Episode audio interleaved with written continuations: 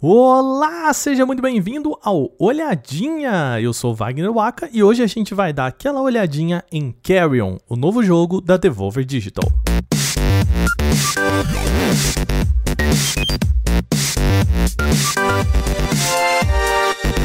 Antes de mais nada, eu queria só lembrar vocês que esse podcast só acontece por causa da nossa campanha de financiamento coletivo lá no apoia.se barra bonusstage. Entra lá e colabore com qualquer quantia que ajuda a gente pra caramba. Vamos agora para Carry On.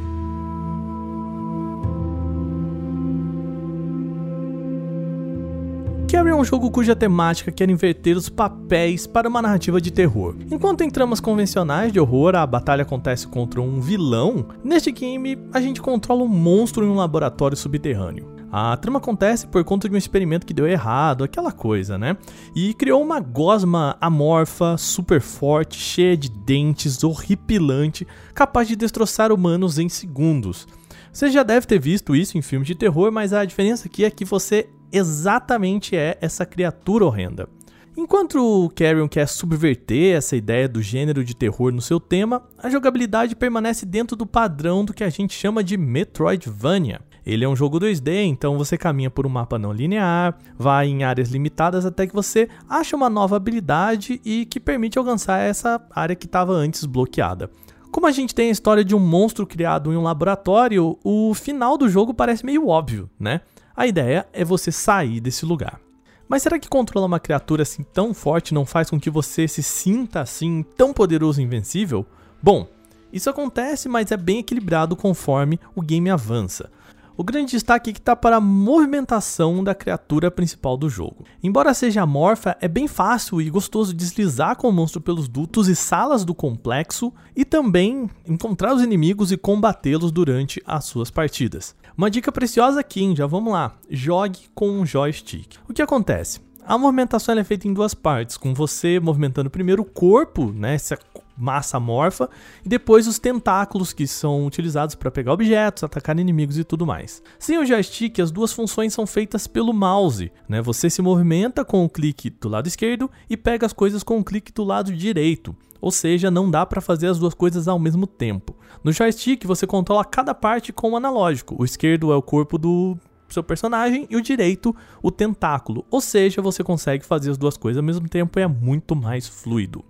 E como todo bom Metroidvania, Carrion traz um ciclo de gameplay bem definidinho. Então você vai lá, encontra uma bifurcação, sendo que você só consegue mesmo ir por um lado. E aí depois você encontra uma nova habilidade, quando você volta para essa bifurcação é que você consegue seguir por esse caminho, sei lá, usando, geralmente usando essa nova habilidade. Quero é recheado de pequenos truques e movimentos. A gente pode controlar basicamente três formas desse grande monstro: uma inicial, né, um bolinho menor, uma mediana, depois que você já consumiu bastantes inimigos, e uma super poderosa. O que define isso vai ser a quantidade de biomassa que você vai sugar, né, dependendo do quanto também de você encontrou de massa nuclear pelo jogo. Basicamente são essas massas nucleares que garantem mais habilidades. Quanto mais inimigos você mata e mastiga, mais massa o monstro ganha e maior ele fica e ele consegue ter acesso. Né? Se ele está nessa terceira forma, ele faz uma coisa, se ele está nessa primeira forma, faz outra coisa. Por exemplo, quando você está bem pequenininho, você pode lançar uma teia que prende os inimigos e também movimenta alavancas à distância. Se você está mediano, por exemplo, você pode dar uma investida que quebra obstáculos de madeira que estão ali pela fase. Isso é bom porque equilibra um pouco as forças do seu monstro. Por exemplo, se você está numa área que precisa alcançar uma alavanca, é, você precisa deixar ali num cantinho um pouco da sua biomassa ficar menor e, portanto, ter menos vida e ficar mais vulnerável para você conseguir lançar a teia e chegar até essa alavanca. Só que o jogo cria todo esse ambiente para que você automaticamente depois disso vá para uma sala cheia de inimigos e tenha que enfrentar esses inimigos com menos poder, né, com uma massa menor ou seja mais vulnerável. Isso faz com que o seu monstro nem sempre possa funcionar a plenos poderes e não cria essa imagem de invencibilidade que a gente falou lá no início do podcast. O game também traz várias habilidades, basicamente cada forma tem aí duas habilidades, uma de ataque uma de defesa, e mais uma outra especial. Então tem bastante coisa, embora para um jogo de Metroidvania ainda seja, não seja lá tanto assim, mas a gente vai chegar a isso lá na frente.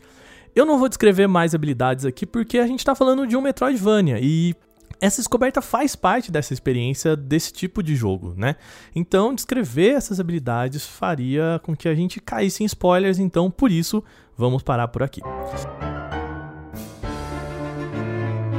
O resumo é o seguinte: ele responde bem a esse problema de desequilíbrio de forças ao tentar inverter essa lógica meio maniqueísta Controlar essa bola amorfa superpoderosa, ela é bem interessante e não te faz assim tão vulnerável, mas em certos momentos é importante você ir com calma, porque entrar numa sala pode fazer com que você morra, principalmente se tiver alguém com lança-chamas.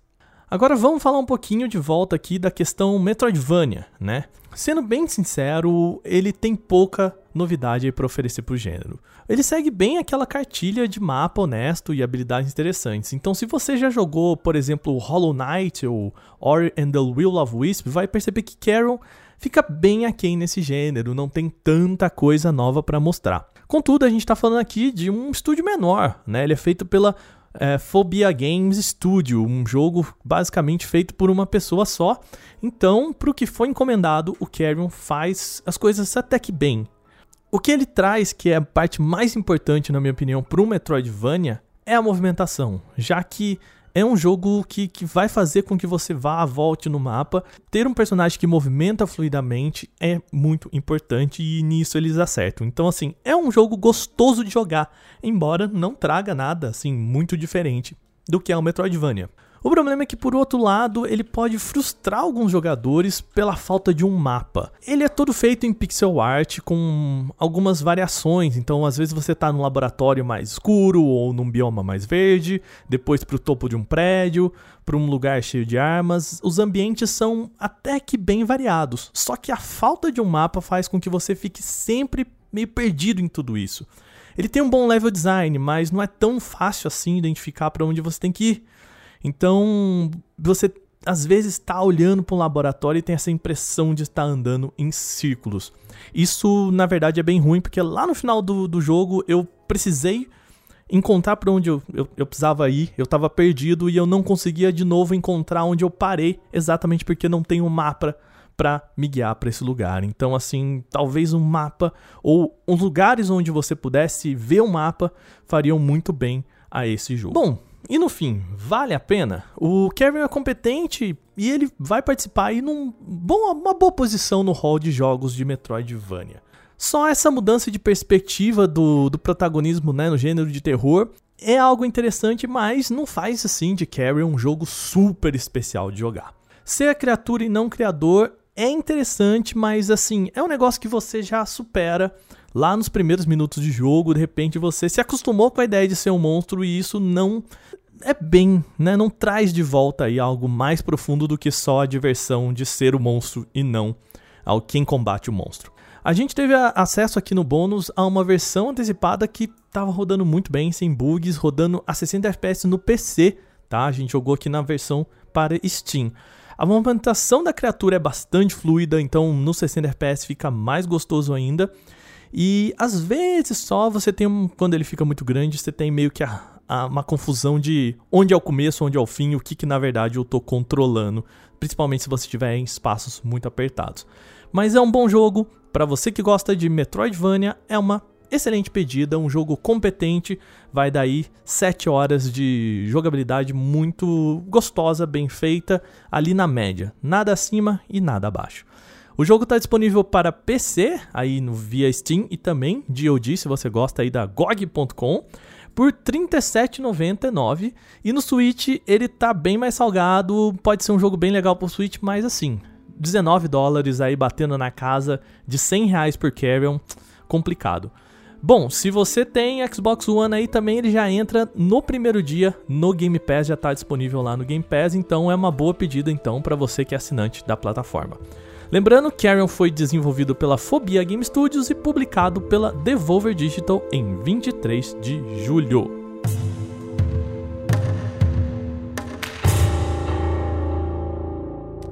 O nosso olhadinha dessa semana vai ficando por aqui. Espero que vocês tenham gostado de Carrion. Lembrando, mais uma vez, entre lá na nossa campanha de financiamento coletivo em apoia.se barra bonusstage e lembre-se de deixar o seu recado lá nas nossas redes sociais em bonusstagebr se você gostou, o que você achou do game e também indicações aqui pra gente, o que você gostaria de ver nesse podcast. Já já a gente tá de volta com mais uma olhadinha aqui no Bônus Stage. Tchau, tchau!